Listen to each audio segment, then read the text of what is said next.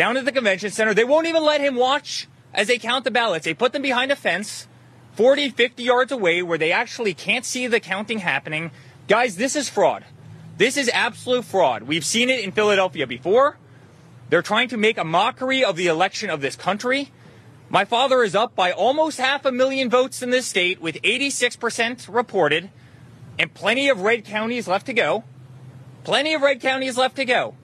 We're going to win Pennsylvania, but they're trying to cheat us out of it because they know it's their only path to victory. They know it's the only path to victory. And so we came here today. We met with all our lawyers.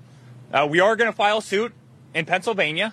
It's a shame that we have to do that. It's the last thing that we wanted to do. It's the last thing my father wanted to do. But this is rampant corruption, and it can't happen. It simply can't happen. It's not fair. This isn't democracy. And with that, I want to pass it off to the great Rudy Giuliani, who's really leading the legal effort, and uh, you'll be hearing from uh, from Rudy quite a bit. Please. Thank you very much, Eric. It, it is it is very very sad that we're here in the city that's uh, really the birthplace of our democracy, and this is among one of the most anti-democratic things I've ever seen or encountered. And it's not just here in, in, in, Phil, in Philadelphia. This is going on all over the country.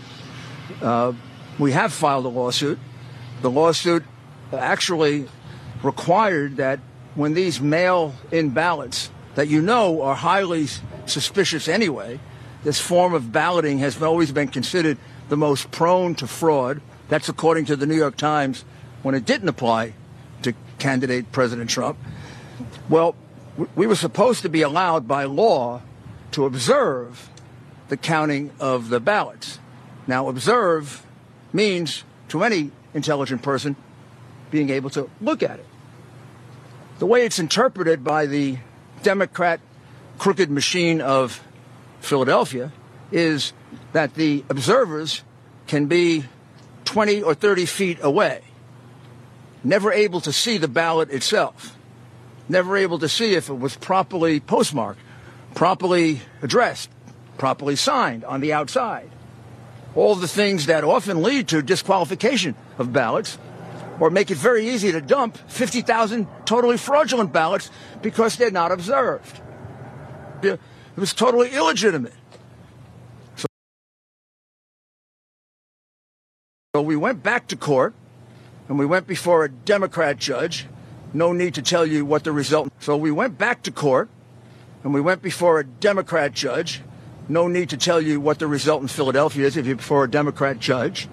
Obviously a political hack who doesn't know the meaning of the word observe. Observe means to be able to look. Not a single Republican has been able to look at any one of these mail ballots. They could be from Mars, as far as we're concerned, or they could be from the Democratic National Committee. Joe Biden could have voted 50 times, as far as we know, or 5,000 times. The ballots could be from Camden. Philadelphia, unfortunately, and would say this about my own city, has a reputation for voter fraud. You have a reputation for dead people voting, and we're going to go look at just how many dead people voted here. I didn't think we'd have to do that, but we will. And you have a reputation for people being bussed in from Camden voting here. Wouldn't be the first time that happened. But this goes way beyond any of that. And let me also add that this isn't happening just here. We have exactly the same lawsuit in Wisconsin, where exactly the same thing happened. Except in Wisconsin, mysteriously at 4 o'clock or 3 o'clock in the morning, about 120,000 ballots appeared. Oh, here come these ballots. Well, we have no idea if they really are ballots. We have no idea if they're signed, if they're postmarked properly, if it isn't just the same person who submitted 100,000 ballots and they all got counted. This is the way they intend to win. Now I'm informed by former Congressman Sweeney, who's been going around the country collecting this information, that similar situation in Arizona, similar situation in Nevada, and a similar situation. What am I missing, John? Where are you? In, in Michigan, in Detroit, Michigan. Again, let me be specific what it is. This whole new thing that never happened before in our country, these mail in ballots, which has been a cause of real concern for everyone because they can easily be fraudulent. Well, one of the things that the law attaches to that is the right for both parties to observe the ballot, the way we do with absentee ballots. You make certain it's properly signed.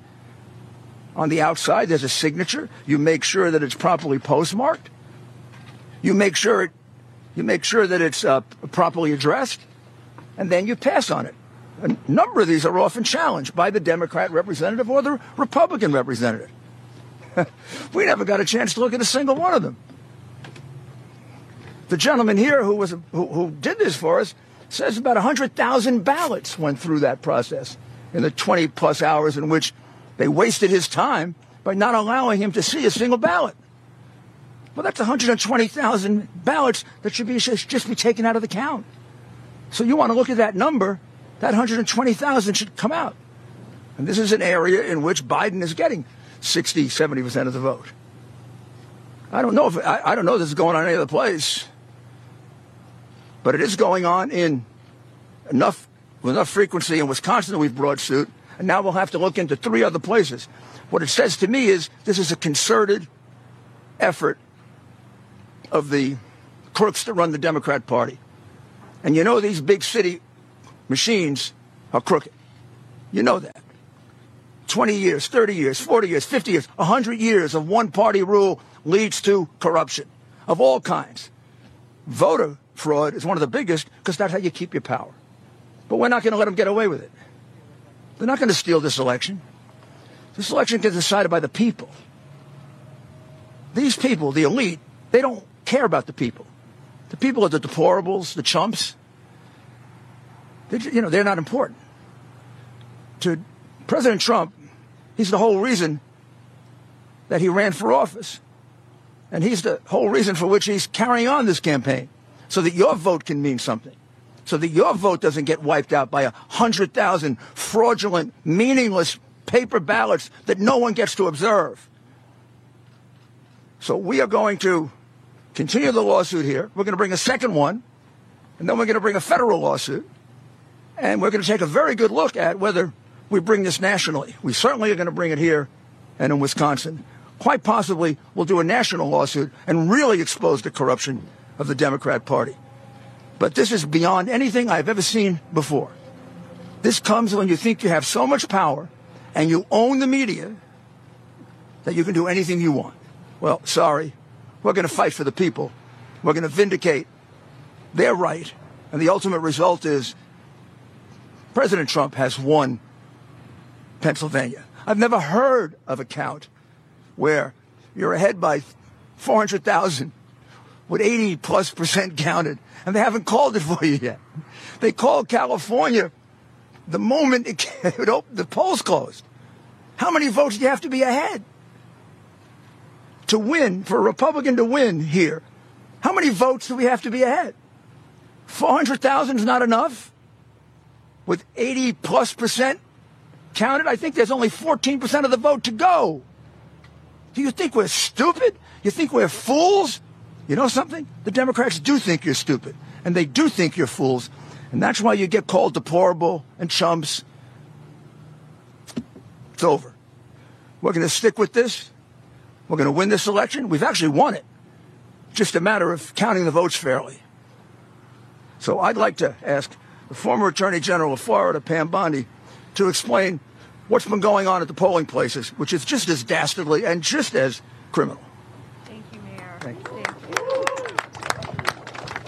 Good evening, everyone. And as Eric Trump said, we are thrilled to have won Pennsylvania with 87% of the vote in, and we're up almost 400,000 votes. So we're thrilled. And you ask, well, why do we care about the, the rest of the votes? Because it is about the integrity of this election. And every vote, as Mayor Giuliani said, in every state must be counted fairly.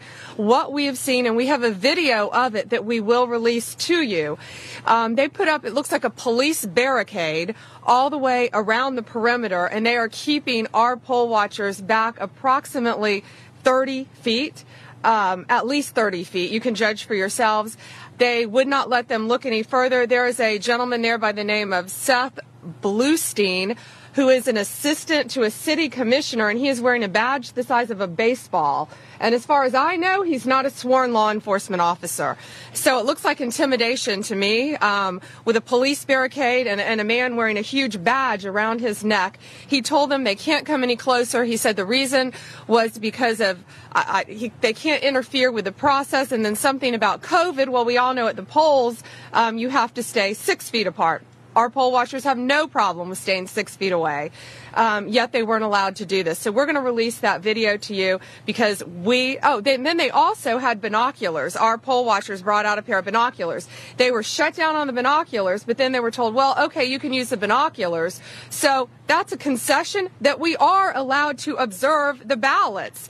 Yet clearly, when you see how big the room is, you cannot see every ballot. You can only see with the binoculars the ones that are closest to you. So that's a concession by them, and they're still not letting us see this. So we need to fix this. We need to remedy, remedy this now because we've won Pennsylvania, and we want every vote to be counted in a fair way. Thank you, and I'd like to introduce Corey Lewandowski.